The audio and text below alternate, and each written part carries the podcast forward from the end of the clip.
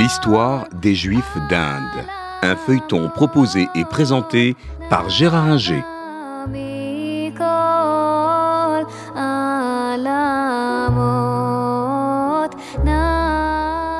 Bonjour. Aujourd'hui, nous allons parler des Juifs de l'Inde. On ne connaît pas suffisamment l'histoire euh, des Juifs indiens et surtout deux choses.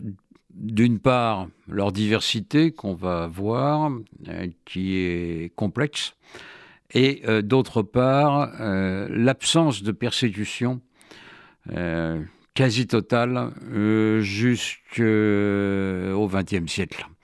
Donc, euh, ces juifs de l'Inde, euh, qui apparaissent un peu bizarres, euh, pas très nombreux, complètement indianisés dans la mesure où ils ont tous adopté le système des castes qui régnait en Inde jusque dans les années 1930, où il a été aboli officiellement mais qui continue à régir en fait la société indienne.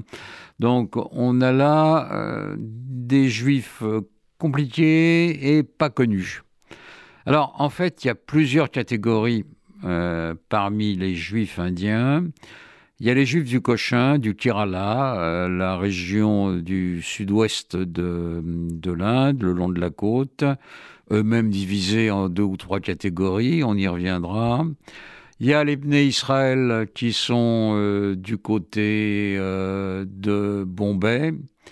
Euh, il y a ceux qu'on appelle les Baghdadis qui sont originaires du Proche-Orient, de l'Irak et qui sont venus en Inde à partir du XVIIIe siècle. Et il y a des juifs très récents euh, qu'on appelle les Ménachés, qui viennent d'une province lointaine de l'Inde, le Mizoram essentiellement, euh, c'est-à-dire euh, d'une région montagneuse au pied de l'Himalaya, au nord-est de l'Inde. Il y en a même d'autres encore qui ne sont pas reconnus comme juifs, comme les Bnei Ephraim, qui viennent de la côte sud-est de l'Inde. Donc tout ça, ça fait beaucoup de catégories euh, de, juifs qu'on va devoir, euh, si vous le voulez bien, étudier par catégorie parce que ces juifs ne se sont jamais mélangés aux autres juifs. Euh, aujourd'hui, ils sont pour la plupart en Israël. Et euh, là, euh, peut-être qu'il y a davantage de mélange et de mariage mixte, mais en Inde, il n'y en avait pas. Il n'y en avait pas en raison de l'endogamie qui est prescrite par l'hindouisme et le mode de vie indien qui a fait que ces différentes populations ne se sont pas mélangées. Alors aujourd'hui en Inde, il reste très peu, très peu de juifs, quelques milliers au maximum.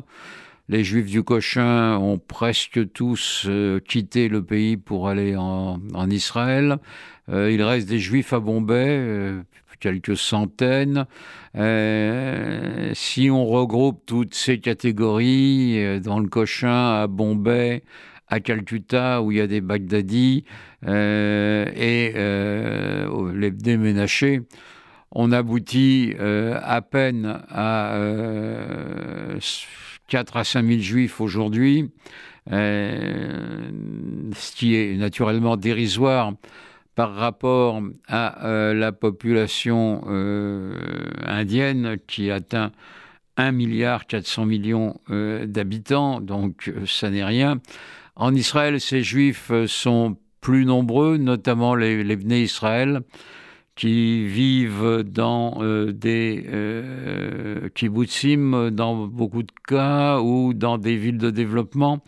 On les trouve à Beersheba, à Arad, à Nevatim. Euh, et dans cette région, c'est là où on en trouve le plus. Et là, on peut dire qu'ils sont quelques dizaines de milliers, quelques dizaines de milliers, parce que euh, les euh, juifs euh, de Bombay ont fait beaucoup d'enfants et on les voit, on les reconnaît. On reconnaît des juifs indiens également à leur peau sombre, ce sont les juifs noirs du Cochin, ils sont également nombreux.